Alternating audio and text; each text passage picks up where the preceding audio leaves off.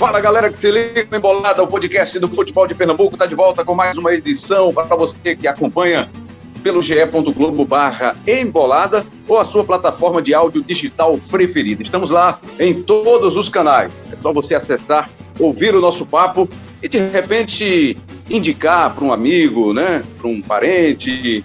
O importante é que você ouça e transmita essa informação, que é legal curtir o Embolada. Bom, o nosso papo vai girar em torno do esporte. Está nessa reta final de campeonato brasileiro, na zona de rebaixamento, extremamente ameaçado de rebaixamento. Os matemáticos já dão aí com o esporte chegando a 95% de risco de rebaixamento. E aí, seria hora já de planejar 2022 com o cenário de Série B ou ainda manter o fiozinho de esperança, ainda se agarrar ao fiozinho de esperança que permanece para o torcedor rubro-negro. A gente vai discutir isso com o Carlyle Paz Barreto, de volta ao Embolada depois de algum tempo, resistindo aos convites, declinando os convites, mas hoje, finalmente, ele resolveu dar o ar da sua graça e participa com a gente. Cabral Neto, nosso parceiro de embolada, folgou na edição passada, Lucas Fittipaldi participou, fez muitas referências ao nosso comentarista Cabral Neto,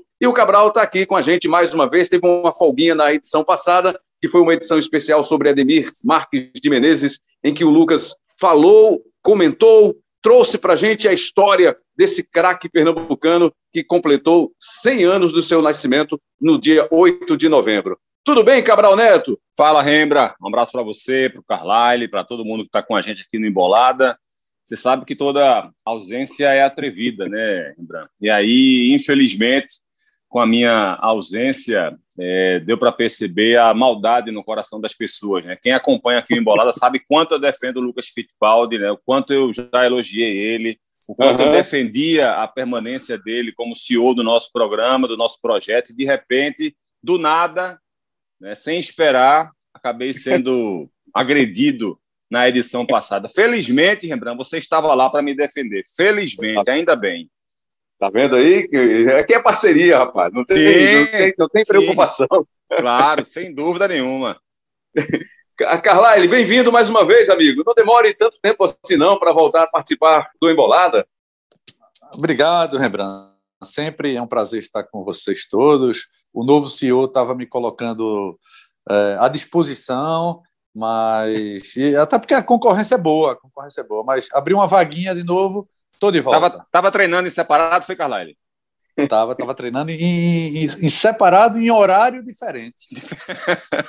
É, só que essa história que o CEO, o CEO estava colocando à disposição, ah, o papo que chegou foi outro, né? Mas, enfim, vamos tocar o barco, vamos para o nosso assunto que mais interessa aqui no episódio do Embolada.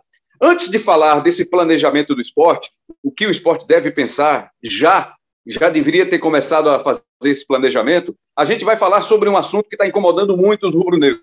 É a mudança na tabela, né? O esporte que enfrentaria o Flamengo antes da final da Libertadores, agora vai enfrentar o Flamengo depois da final da Libertadores. O jogo contra o time do Palmeiras, que está previsto para o dia 27 deste mês de novembro. E esse jogo com o Flamengo passou então para o dia 3 de, 3 de dezembro, e o esporte, inclusive, publicou uma nota oficial se dizendo indignado com essa mudança na tabela feita, mudança feita pela CBF, e disse que o que podia fazer era isso, protestar. Mas se o jogo não tiver nenhuma outra alteração, vai cumprir o regulamento, vai a campo no dia 3 de dezembro, mas sob protesto, Cabral Neto. Rembrandt, achei, achei um, um absurdo mesmo a decisão da CBF. Acho que ela prejudica bastante o esporte. A gente precisa lembrar que é, já havia acontecido algo relativamente parecido com a decisão da CBF em relação ao jogo do Bragantino, né? É, o esporte seria o último adversário do Bragantino antes da decisão da Copa Sul-Americana, ou seja, jogaria com o Bragantino com alguma possibilidade do Bragantino poupar seus principais jogadores para enfrentar o Atlético Paranaense. E, e a CBF antecipou esse jogo e fez com que o Grêmio acabasse sendo o último adversário, porque seria uma rodada anterior ao jogo do esporte, o Grêmio agora vai ser o último adversário. Isso interfere bastante porque o Grêmio é o, um dos principais concorrentes do esporte para permanência, né? um dos clubes que está lutando com o esporte para permanência na Série A. E aí depois esse, esse fato do, do Flamengo, que foi ainda mais grave, porque além do esporte não enfrentar mais o Flamengo às vésperas da Copa Libertadores da América, o que aumentaria muito essa possibilidade do Flamengo poupar jogadores, até porque é, ele teria que vir para Recife, de Recife teria uma viagem muito mais longa para fazer a, a decisão da Copa Sul, da Copa Libertadores da América e fatalmente usaria jogadores reservas. E aí o esporte não vai ter é, essa opção, né, essa possibilidade, porque a CBF fez com que o jogo do Grêmio, novamente o Grêmio, fosse às vésperas da decisão da Copa Libertadores da América, é, para que o Flamengo possa viajar menos entre um jogo e outro, para acomodar essa, essa tabela. E o esporte só vai enfrentar o Flamengo depois da decisão, e ainda assim vai ter dificuldade em termos de logística para as últimas três partidas. Né, porque ele enfrenta o Flamengo numa sexta-feira, viaja para pegar a Chapecoense na segunda, volta para pegar o Atlético Paranaense e fechar a Série A aqui no Recife contra o Atlético Paranaense. Então acho que foi muito ruim. E assim, é, uma coisa não tem nada a ver com outra, né? A gente às vezes vê pessoas ironizando ah, a CBF com essa tabela, foi a CBF quem, quem rebaixou o esporte. A discussão não é essa. A discussão, a questão não é essa. A questão é que quando a CBF tomou essa decisão, a, a competição estava em aberto. Agora ela pode não estar. A gente vai debater esse assunto daqui a pouco. Uh, a questão não é a questão é a interferência que a CBF teve e que o esporte sim poderia chegar nesse momento decisivo com absolutas chances de, de permanecer e não vai chegar. Não vai chegar. O esporte, por exemplo, agora é, tem um jogo a mais, um jogo em que ele já foi derrotado pelo Bragantino, um jogo em que o resultado poderia ser diferente se a partida acontecesse quando estava previamente marcada, caso o Bragantino de fato poupasse titulares. Aumentaria a chance do esporte chegar lá e conseguir um resultado melhor do que ele conseguiu. Quem é que vai garantir que não conseguiria? Não tem como ter essa garantia. Então, a questão não é você analisar o futebol que o esporte está jogando, a questão não é analisar se o esporte merece ou não ser rebaixado, a questão é, não é analisar tecnicamente ou taticamente é, o jogo do, do, esporte, o jogo do Bragantino, o jogo do Flamengo, que está jogando o Grêmio. A questão não é essa. A questão é que houve uma interferência da CBF para acomodar alguns jogos em que o único clube que foi prejudicado foi o esporte. Então, por isso, eu acho que o esporte tem mesmo que, que reclamar, tem mesmo que, que deixar público é, essa, essa chateação, essa revolta quanto à decisão da CBF, Rembrandt.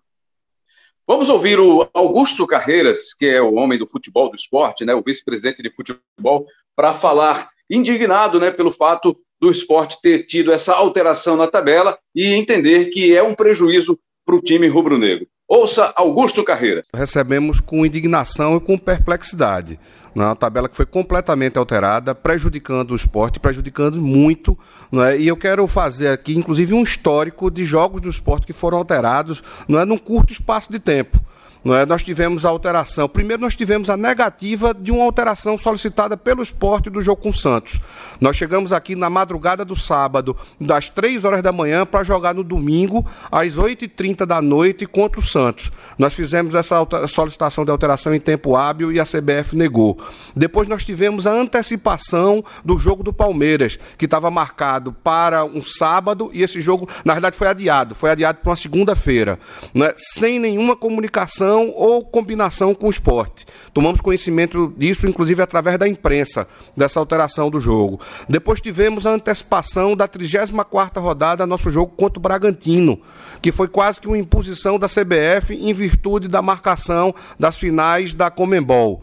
Não é? Então tivemos essa antecipação para jogar numa segunda-feira contra o Palmeiras e depois numa quinta-feira contra o Bragantino. Tivemos uma outra não é antecipação também, sem combinar com o esporte, onde nós tomamos conhecimento através do site da CBF. Nosso jogo contra o Fluminense, que estava previsto para ser no domingo e foi alterado pra, pra, para o sábado, antecipado para o sábado. E todas as, essas alterações, por menores que possam ter sido, como essa do Fluminense, por exemplo, mas elas mexem com toda a logística de viagem. Não é nessa reta final de ano, a gente tem dificuldade de passagem aérea, a gente tem dificuldade né, do, da, da, com relação a diminuição da malha aeroviária em virtude do processo de pandemia. Não é? Então não é fácil você conseguir uma boa logística nessa reta final do campeonato. Isso fez com que nós tivemos que alterar nossa logística com horários diferentes, com combinação de treino precisando ser alterada, com local de treino precisando ser alterado tudo muda. Né? E agora, para fechar com chave de ouro, a CBF vem com essa grande alteração da tabela, que até agora todas as explicações que foram passadas né, e publicadas, inclusive de forma oficial no site da CBF, não nos convencem, de forma nenhuma. Essa história, essa premissa, como eles chamam, de ter né, as quatro últimas rodadas sendo realizadas de forma equânime, não convence a ninguém. É? Até porque o que precisa ser equânime é o total de jogos em casa e o total de jogos fora de casa. Ou seja, quando você vai olhar a tabela como um todo. Não apenas as quatro últimas rodadas. O que não pode é o final do Campeonato Brasileiro, times terem feito menos ou mais jogos, não é com mando de campo ou fora do mando de campo. Não é? A não ser em caso de punição. Então, essa história não cola, não está no regulamento não está no regulamento da CBF. O regulamento da CBF é muito claro quando ele trabalha apenas a questão da última rodada, que os jogos têm que ser realizados não é, na mesma data e no mesmo horário, tem início no mesmo horário. Não é? Então não fala em momento nenhum que você precisa ter essa situação equânime nas quatro últimas rodadas para que os times façam dois jogos dentro de casa e, e dois jogos fora de casa alternadamente. Não é? Então nós não aceitamos esse tipo de explicação. Não é? Agora, a CBF é quem organiza o campeonato. A CBF impõe isso aos clubes, né? como ela impôs ao esporte e a outros clubes. O esporte se sente prejudicado, sim. O esporte está indignado. Nós estamos protestando, é o que nos cabe no momento. Tentamos analisar e estamos analisando ainda algum aspecto jurídico que possa ser feito. Né? Entretanto, se não puder ser feito nada, o esporte estará em campo, vamos cumprir o regulamento, porque o esporte é cumpridor do regulamento. O esporte faz a sua obrigação. O esporte tem um planejamento de viagem, tem um planejamento de logística, não é? e a gente vai com muita dificuldade Sim, mas vamos cumprir todas as etapas. Agora, deixando muito claro, registrando a nossa indignação, Geraldo, a perplexidade como a CBF trata um campeonato tão sério, que é o Campeonato Brasileiro, trata principalmente nessa reta final, com essa alteração que fez, onde a gente sabe nitidamente quais são os interesses. Né? A gente vislumbra e percebe muito não é que tem clubes que estão sendo beneficiados com essa mudança e outros sendo prejudicados. O Esporte Clube do Recife não deu causa em momento nenhum é, na alteração dessa tabela. Agora, clubes que no início do ano se recusaram a jogar o Campeonato Brasileiro, não é porque não admitiam jogar em data FIFA, porque tinham jogadores cedidos à seleção brasileira, tiveram a convi conveniência,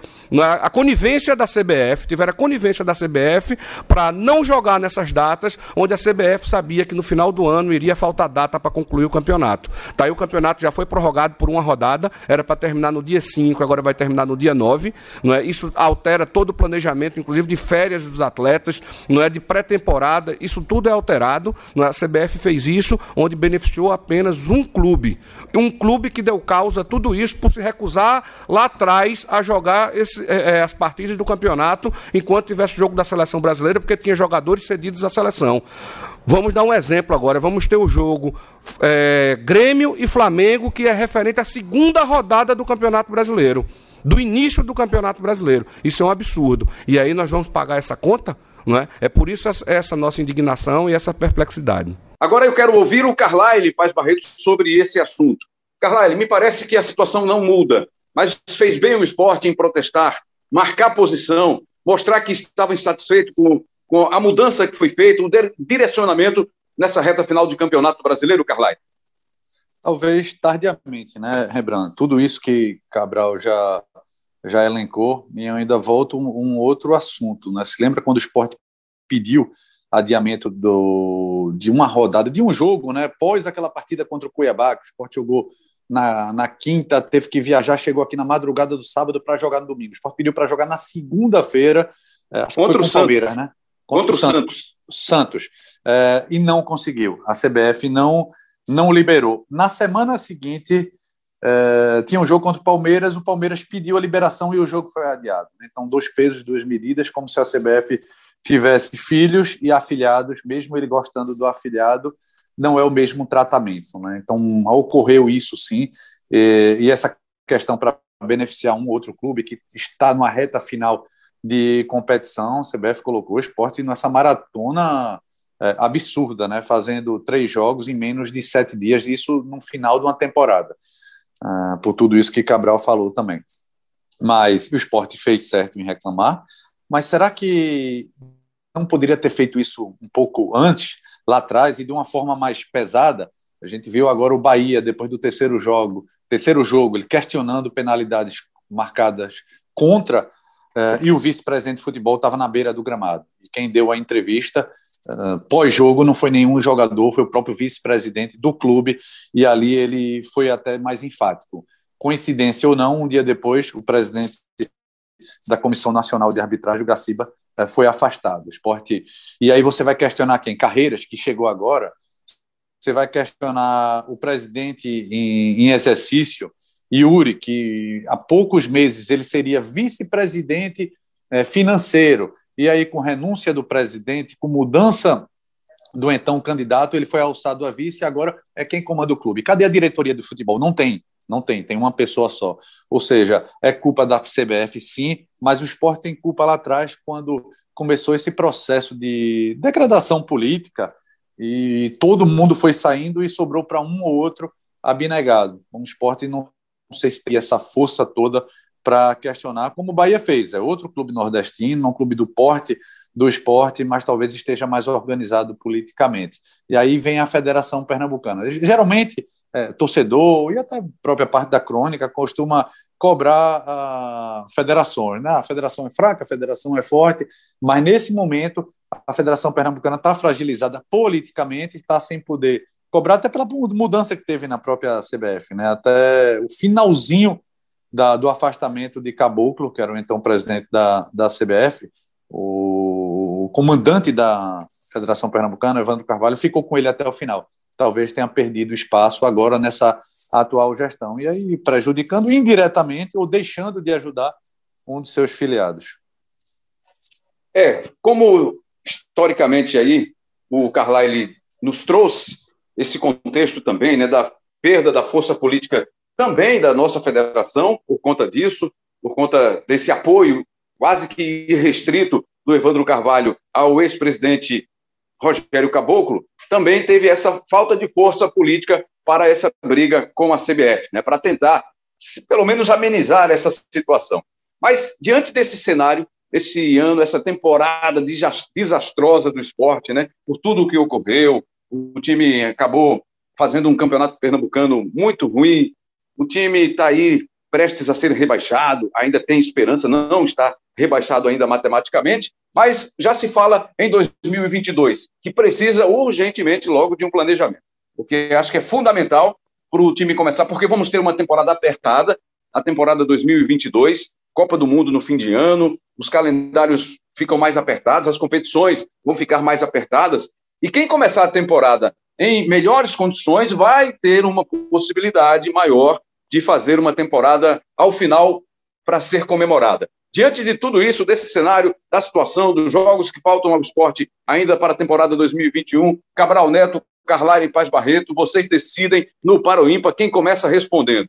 Já era para o esporte ou ainda tem que se apegar mesmo, tem que planejar mesmo essa possibilidade de permanência pensando em 2022 ou já começa logo internamente, pelo menos, porque publicamente ainda há uma defesa de se segurar nessa esperança, de ainda brigar para escapar do rebaixamento. Mas internamente, isso já deve ter sido iniciado, já foi iniciado. O que é que vocês enxergam nesse cenário atual do esporte? Quem vai começar? Já fiz o corta-luz, é, viu? Já, antiguidade o... é, é, posto. Pode ir, Não, já, já fiz, já fiz o corta-luz, Carlyle. Mete bronca aí. É, então, vamos lá. É, essa questão, Rembrandt, de, de planejamento, é, não que mude algo agora, de, forma É, esporte tem que fazer algo agora se pensar em cair ou ficar. Não muda muita coisa, não. O que muda é, é a precaução. Eu lembro do último rebaixamento do esporte, logo após a. Talvez a, a gestão mais danosa da história do clube, danosa no sentido de perda financeira, de rombo é, ter aumentado, de perda de jogadores. O esporte, por falta de dinheiro, perdeu vários jogadores. Um deles, Jair, está é, agora no Atlético Mineiro. O esporte era dono dos direitos é, federativos e, e, econômicos, teve que abrir mão e fora ele saiu um monte. E desse monte que saiu, foi ampliando as causas trabalhistas. É, a questão de planejamento que eu acho, não agora para remontagem ou montagem do time para o próximo ano, é pelo menos os cuidados financeiros que tem que ter. Esporte caindo, quem tem contrato, é, as dívidas é, que tem que sanar, os acordos que tem que ser feito. É bom lembrar que há poucos meses o esporte fez um acordo com esses jogadores de pagar apenas 70% dos salários, ou seja, os 30% é, que, que, que ficaram é, aí de, de, desse acordo seriam para pagar em fevereiro, quando o esporte recebesse a última parcela da, da cota de TV. Só que em caso de rebaixamento, essa última cota não vem, porque só quem recebe a última cota são os clubes que permanecem na elite do futebol brasileiro para o ano seguinte. Ou seja, vai ter condição de pagar esses 30%? Dificilmente. Então, entra aí, mais uma vez, acordo, protelar é, essa dívida. Esporte, pelo menos o esporte nesse, nessa terrível temporada que começou muito ruim e vai terminar ruim ou péssima com esse iminente rebaixamento, o Sport, pelo menos, aí revelou alguns jogadores. Então, ele teria uma base de time para o próximo ano. Né? Tem Maílson, tem Gustavo, é, tem a volta de Juba, tem Chico, é, quem mais? Mikael, é, Everton. Tem alguns outros jogadores que estão entrando a, aos pouquinhos. Ou seja, ele tem uma base para essa hipotética próxima temporada numa segunda divisão, principalmente nesse início de temporada com o Campeonato Pernambucano e Copa do Nordeste. Mas tem vários outros jogadores com contratos e com salário de Série A. E aí entram, é aí que entra o planejamento. Vende, empresta de graça, pelo menos para se livrar, reduz salário. Tem alguns jogadores que cabem sim, não estavam cabendo mais numa Série A, mas cabem sim numa segunda divisão. Mas aí é acordo é, planejamento, quando a gente fala em planejamento, não é para ter atitudes imediatas, mas pelo menos para começar a pensar assim, cenário. Então, isso, pelo menos, a diretoria disse que já está trabalhando com esses dois cenários, um muito bom e o outro terrível. É uma palavra bonita, né? E, e só para é, complementar, Sim. desculpa, e acho que dificilmente escapa desse cenário terrível, viu, Rembrandt? Dificilmente, dificilmente, né? É uma palavra bonita, né? Planejamento. A gente ouve isso todo fim de ano, todo começo de ano no futebol. Mas poucos clubes fazem né, e cumprem rigorosamente. Acho que até a maioria faz, ou pelo menos inicia, faz um esboço, mas na hora mesmo de cumprir o futebol, os resultados vai atropelando, os resultados vão atropelando, e aí esses tidos planejamentos ficam para trás. Cabral Neto, é pensar em Série B 2022, começar a ver isso, a mapear, o esporte contratou recentemente mais um executivo aí para o futebol, um gerente, um diretor. O esporte teve problemas na sua estrutura. Enfim, um desmonte geral, né? Porque está acabando com o que pode, está acabando o ano, o ano com o que pode. Mas o cenário não é favorável em nenhum aspecto, Cabral Neto. Ou você destaca algum e falando para 2022, o que é que você imagina? Ah, o ponto positivo, Rembrandt, certamente foram os garotos que surgiram, né? os, os jogadores da base do esporte que acabaram correspondendo e, e certamente ganharam alguma vitrine. Sobre o ano que vem, Rembrandt, esses dois verbos que você utilizou aí, eu concordo plenamente com você. O problema não é nem planejar, o problema é cumprir. Né? Os clubes acham até que eles, ah, todos eles se planejam de uma temporada para outra, poucos acabam cumprindo o planejamento. Né? Eu não acredito, por exemplo, que um clube que contrata um treinador para começar o ano e que demite esse técnico antes de acabar o estadual, ele está seguindo o planejamento dele. Então, um, um, quando um técnico sai, quanto mais cedo ele sai, mais você percebe que o planejamento que foi feito por esse clube desandou. Né? Isso, para mim, fica muito claro, fica muito evidente. É... E sobre, sobre a questão do esporte é o seguinte, lembrando, é, a matemática ela diz que o esporte ainda está vivo.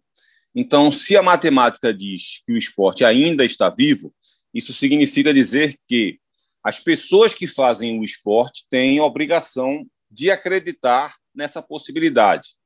É, jogadores, comissão técnica, todos eles precisam continuar trabalhando para que o esporte permaneça na Série A. A diretoria do esporte, eu acho que tem um papel de, de fazer os dois, os dois planejamentos, como está fazendo, de pensar na possibilidade de permanência na Série A, mas também já pensando num planejamento para a Série B. E quem não faz parte do esporte, quem não faz parte do clube, aí sim tem esse direito de ter a opinião, se o esporte fica, se o esporte não fica, uma questão de sentimento. É, matematicamente, o esporte está vivo. Então, aí entra o sentimento de cada um. Para mim, o esporte não se salva mais. É, eu não vejo mais possibilidades para o esporte permanecer na Série A no ano que vem. O esporte, no melhor recorte de seis jogos que o esporte teve na Série A, ele conseguiu três vitórias e um empate. Se ele repetir esse, esse melhor momento dele nos últimos seis jogos, ele ainda assim estará rebaixado. Então, eu não consigo acreditar que o esporte vai ter força suficiente agora, numa reta decisiva, com todo mundo brigando por alguma coisa, com muita luta, com alguns fatores novos que o esporte apresentou, deixando de ser novo. Né? O esporte, quando conseguiu aquelas três vitórias consecutivas, foi no momento exato em que Gustavo e Mikael assumiram a posição de titular, quando é, quando o Florentino passou a jogar no 4-1-4-1, quando passou a explorar a velocidade, quando começou a jogar com um pouco mais de bola longa, aquele fator surpresa o esporte não vai ter mais. Ele pode até, de repente, trazer um outro fator, mas não é fácil para que isso aconteça de uma hora para outra, assim, novamente. Então, eu, particularmente, não acredito nisso. E aí, pensando no que fazer em 2022, eu acho que o esporte precisa tentar manter uma base. É, se fosse continuar na Série A, eu defenderia uma reformulação maior no elenco. Como ele vai ser rebaixado para a Série B, pelo menos na minha opinião, nesse momento, eu acho que o esporte precisa tentar manter uma base. É claro que alguns jogadores é, não devem permanecer, porque mesmo para a disputa da Série B, acho que eles não, não, não devem entregar o suficiente que o esporte quer, que e até porque você precisa também abrir espaço para que outras peças cheguem, mas acho que o esporte tem que tentar manter uma base para o próximo ano. E pensando, focando especificamente nesses próximos seis jogos aí, eu acho o seguinte, lembrando, se houver algum jogador que a direção do futebol do esporte saiba concretamente que esse atleta não vai permanecer no clube no ano que vem, eu acho que esse jogador nem deveria jogar mais. É, e aí você já tem que começar de alguma forma a escantear esse atleta, não agressivamente, claro, mas é, parar de utilizá-lo para dar espaço para um outro jogador que possa permanecer, mesmo que seja um garoto da base. Para citar um exemplo hipotético aqui, é, digamos que o Trellis não fique. Trellis é um jogador que hum, hum, hum, a gente não pode dizer que ele faria falta se ele saísse, mesmo para disputar a Série B. Se ele ficasse para a Série B, talvez ele fosse um jogador útil, mas não posso dizer que ele faria falta. Então, vamos dizer, imaginar que o Trellis não vai ficar de forma nenhuma no esporte no próximo ano. Começa a usar mais o Cristiano, então. Começa a dar mais chance para um garoto que é da base. Coloca ele na, na vitrine do futebol brasileiro, coloca ele para aparecer, para para que os clubes vejam, já comece a criar uma memória a respeito desse atleta. Não é colocar o Cristiano para terminar esse Brasileirão você tentar vendê-lo, não. É apenas para criar uma memória sobre ele. Né? Se ele termina bem essa Série A desse ano, aparecendo em alguns bons jogos, você já, o mercado já começa a ficar em alerta, porque alguns, alguns torcedores do futebol brasileiro podem não, não, não lembrar desse atleta no futuro, podem daqui a seis meses esquecer dele mas o cara que vive especificamente de futebol, analistas de desempenho, dirigentes de futebol, gerentes de futebol, eles têm essa, essas análises jogo a jogo de todas as equipes de Série A e Série B, pelo menos. Então, pode ficar alguma coisa marcada para futuro em relação a ele. E, além disso, você vai dar cancha para o menino, você vai dar mais experiência para o garoto, para que quando comece o ano que vem ele possa jogar mais. Estou dando apenas um exemplo, poderia citar vários, né, utilizando esses garotos da base ou mesmo jogadores que vão permanecer no clube e que estão, de repente, tendo menos espaço. Né, e a começar a avaliar também jogadores que, que podem permanecer que estão encerrando o contrato e já começar a conversar com esses atletas para diminuir o número de contratados no próximo ano, aqueles que você não vai ter interesse na série, seja na série A ou na série B, já começa também de repente a ter uma conversa com os empresários para para encerrar o contrato, para ver se empresta, enfim. Eu acho que esse planejamento de fato deveria existir e, a meu ver, o planejamento da Série B é o que vai acabar se sobrepondo, Rembrandt, porque, como eu já disse, eu não acredito mais na permanência do esporte na Série A.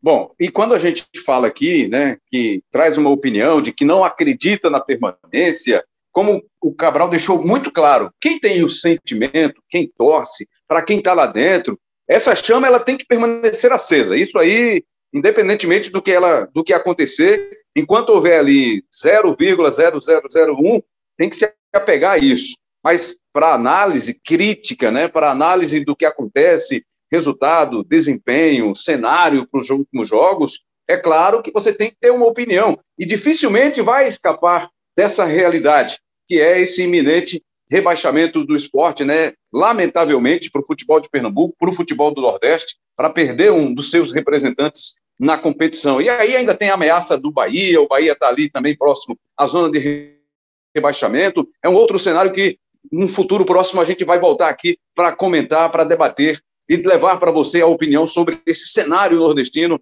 na Série A do Campeonato Brasileiro, como já fizemos em algumas oportunidades, né? Mas agora com um, um cenário de reta final de competição. Para a gente finalizar, para ir para a nossa reta final, nesse Express, nessa edição quente aí, falando do esporte, Carlyle Paz Barreto, Florentim, seria a esperar a definição se o esporte permanece, se o esporte cai para a Série B, para pensar numa possibilidade de renovação, ou você não enxerga o Florentim para a temporada 2022 nesse cenário? Não enxergo sim. Se lembra quando a gente estava começando o debate falando de planejamento? É, acho que o início tem que ser essa renovação. E por que não foi feita essa renovação até agora, pelo menos de forma oficial? Justamente porque depende dos dois cenários. Salário ou, oferta para Florentino numa Série A é uma, numa Série B é outra, até pela, pela queda substancial financeira que o clube tem com, essa, com esse rebaixamento mas passa por ele sim esse início de um planejamento ou execução de planejamento para a próxima temporada. Florentino, quando chegou, não, nunca havia trabalhado no futebol brasileiro, é um treinador em início de carreira, sim, porque ele é muito novo, são poucos clubes e pouca, poucas temporadas uh, numa, numa, numa mesma equipe. Então, seria importante agora que ele conhece o futebol brasileiro, conhece o Recife, conhece o clube esporte. E aí, e, e o que ele precisa e o que ele pode abrir mão. Então, passa por ele, sim. Esporte deve cair, basicamente, pelo que ele fez ou pelo que ele não fez no início do Campeonato Brasileiro. Esporte, bem diferentemente das, de anos anteriores, mesmo em anos de rebaixamento, ele tinha um aproveitamento como mandante entre os melhores, pelo menos na primeira metade dessa hipotética tabela. Hoje, o esporte só tem um aproveitamento melhor do que a Chapecoense, jogando em casa. Ou seja, passou Uh, por isso, essa, essa possível, essa provável queda. Esporte, depois de Florenti, ele tá, na, tá, estaria também em uma outra hipotética tabela dos melhores. Nas últimas dez rodadas, por exemplo, ele estaria entre décima e décima segunda colocação. No retorno também, ele estaria é, longe dessa zona de rebaixamento. Mas quando você computa o ano inteiro, ele está aí afundado ainda no Z4. Então tem também o dedo de Florentin, acho que seria bem importante essa negociação, pelo menos conversas já começaram, mas esse, esse fechamento desse acordo eu acho que seria importante para esse reinício, para essa retomada. Para a gente finalizar, Cabral Neto, preciso que o esporte é preciso que o esporte também se defina, né? Como futebol, como é, departamento de futebol para poder, porque a gente, como lembrou aí o Carlos, só tem um, um, um, homem hoje no futebol, que é o Augusto Carreiras. Aí a gente fala naquela história, não, muita gente também atrapalha, pouca gente, são, é pouca cabeça, é pouca coisa para discutir, você precisa ter um grupo enxuto, mas ter gente que entenda do negócio para que dê resultado. E o esporte precisa começar também a fazer esse planejamento no seu próprio departamento, né? Para depois partir para a história do campo, jogadores, comissão técnica, mas antes, isso, isso é um problema, não é, Cabral? Sem dúvida, Rembrandt, sem dúvida. Tem que, tem que preencher logo né, esse, esse vazio, vamos dizer assim, em termos de quantidade de pessoas. É, eu acho que três ou quatro dirigentes, acho que é um número ideal, é, de pessoas que pensem em futebol de forma parecida, não precisa ser de forma igual, porque se for de forma igual não precisa ter três, quatro, basta ter um mas que pensem de forma parecida, porque também não adianta você colocar três, quatro de pensamentos completamente opostos, porque isso só vai atrasar, só vai criar problema. Então, você precisa ter um, um norte no, no trabalho, é, nesse planejamento, e essas pessoas precisam pensar de forma, digamos assim, ver futebol de forma relativamente parecida. Claro que vai haver discordância, e tem que haver mesmo, porque com a discordância todo mundo cresce, mas desde que seja com, com uma visão relativamente parecida, para não criar, não gerar problema, como eu já falei, não ficar atrasando discussões, não ficar atrasando possibilidades de contratações. Não adianta você ter dois dirigentes que pensem em norte e dois dirigentes que pensem em sul, porque para você conseguir chegar no meio termo nisso aí, vai levar tempo, desgaste, então não vai, não vai é, ajudar em absolutamente nada. Né? Então, acho que esse, essa decisão de, de, de, preencher essas vagas no departamento de futebol é, é uma decisão importantíssima e que precisa ser tomada o quanto antes para que o esporte comece, de fato, a mapear é, melhor, digamos assim, esse mercado nacional, ver quais são as possibilidades de contratações. É, eu vejo o, futebol pernambucano ainda, lembrando, com um, um defeito meio antigo, na, na, minha avaliação, muito antiquado é, na hora de contratar jogadores, porque às vezes eu percebo que aqui se valoriza mais o nome e o currículo dos contratados do que propriamente aquilo que eles podem oferecer, sabe? É, e às vezes jogadores que são desconhecidos do grande público podem render muito mais do que jogadores badalados. Até porque é, não conhecer um jogador, de repente, não é nem defeito do atleta, é defeito das pessoas que não não não não conhecem, não têm o conhecimento exato do que está acontecendo fora do nosso estado. Né? Um defeito para quem trabalha com futebol e não é não, não propriamente um defeito para o torcedor, mas acho que as pessoas que trabalham com futebol podem tentar explicar e mostrar, olha, esse jogador não é conhecido, mas já fez isso, já fez isso. O esporte agora enfrentou o América Mineiro, por exemplo, e se você ver, Rembrandt, o time do América Mineiro é um time formado na Série B. Né? É, a, a, base, a base do América Mineiro ela se manteve né, de um time que vinha jogando a segunda divisão nacional e vários dos jogadores que foram contratados e que hoje são destaque na equipe do América Mineiro vieram da Série B. Né? O, o Alê, por exemplo, já estava no América Mineiro no ano passado, mas antes ele havia jogado no Cuiabá. Um jogador que vinha jogando Série B do futebol brasileiro. É, o Ricardo Silva, um jogador que estava disputando a Série B pelo Operário no ano passado, que está se destacando no Campeonato Brasileiro. É, o Marlon, lateral esquerdo, estava escondido, entre aspas, no Sampaio Correia. E eu coloco bem entre aspas, porque o jogo de Sampaio Correia do ano passado na Série B foi televisionado, todos eles foram televisionados. Então não tem desculpa para você dizer que não conhecia o Marlon. Ele já estava bem no Sampaio Corrêa no ano passado.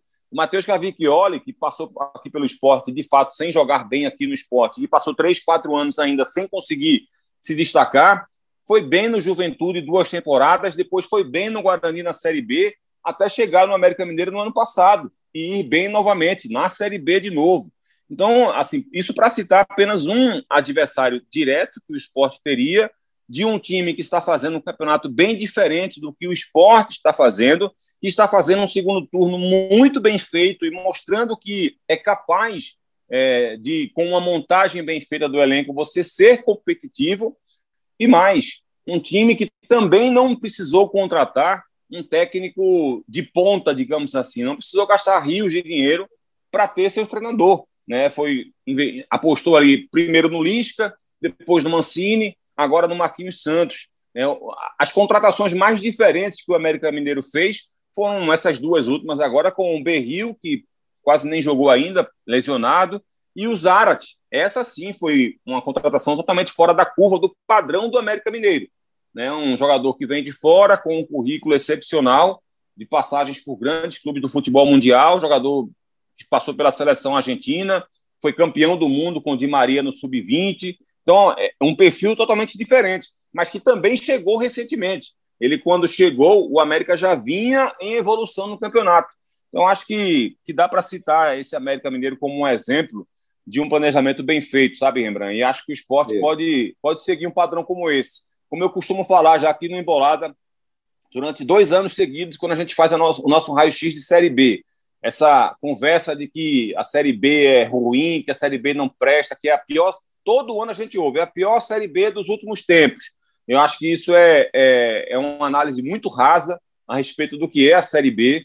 É, não dá para comparar a Série B com a Série A, porque não dá para comparar a Série B com a Série A em nenhum lugar do mundo. A Série B na Argentina é bem inferior à Série A da Argentina, a Série B na Inglaterra é bem inferior à Premier League, a Série A, a Série B na Argentina, na Itália é bem inferior à Série A da Itália, e vai ser assim em todo lugar do mundo. Mas isso não significa dizer que não há nada que sirva na Série B. Tem muito jogador, sim, talentoso na Série B, que poderia caber nos clubes aqui de Pernambuco, jogadores às vezes jovens, jogadores às vezes já com maturidade, alguns já experientes. Basta ter uma visão cuidadosa, minuciosa, porque toda rodada, todo jogo e toda a equipe oferece possibilidade, Rembrandt. Todo time, até o Brasil de Pelotas, que estou citando o Brasil de Pelotas como o lanterna do campeonato, não para desmerecer o clube, mas como o time que foi o lanterna do campeonato.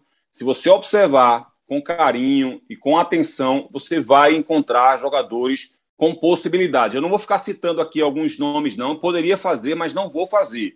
Vou citar apenas um, até porque não é meu papel, digamos assim, ficar indicando o jogador.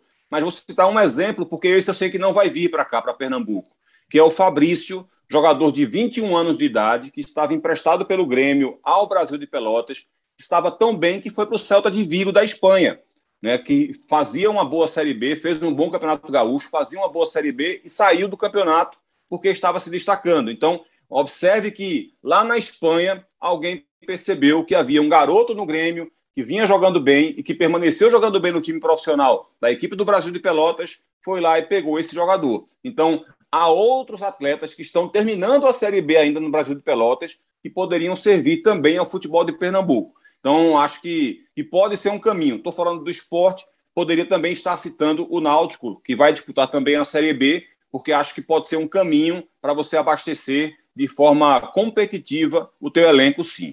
Talvez nem precise, mas, galera, espalha para geral que esse Cabral é um monstro. Valeu, Cabral Neto! Espalha para geral, Rembrandt. Gostei, gostei, gostei. É é, a, o elogio foi, foi demais, vou até colocar como toque de, de celular aqui no, no, meu, no meu telefone, mas o espalha para geral tá na boca do povo, viu, Rembrandt? Espalha para geral que embolada chegou, meu amigo. Boa, boa, isso aí, Cabral Neto. Carlyle, você também é fera, fera. Volte sempre aqui ao Embolada. Contamos muito com você, viu? Quando o senhor lhe convidar, não recuse, não. Quando o time é bom, até o perna de pau aprende a jogar, Rembrandt. Prazer sempre estar aqui com vocês. E Legal, esse CEO aí, esse CEO aí, esse CEO aí que ainda é interino, falta só um detalhezinho para ele assumir de vez a vaga, viu, Rembrandt? Tá, na, tá nas mãos dele assumir essa vaga de vez. Eita, essa discussão ela é quase que interminável, mas valeu demais. Precisaria, precisaria de umas oito horas para a gente debater esse assunto. Vai chegar, vai chegar o dia. Um grande vai. abraço a todos. Valeu ao nosso CEO Daniel Gomes, ao nosso consultor Lucas Fittipaldi, gerência, coordenação de podcasts da Globo é do Rafael Barros, a gerência de podcasts do André Amaral. Para você, um grande abraço nosso, meu, Rembrandt Júnior, do Cabral Neto, do Carlyle Paz Barreto, ge.globo barra embolada, ou na sua plataforma de áudio digital. Vai lá e confere. Estão lá todos os episódios do Embolada à sua disposição. Um grande abraço e até a próxima!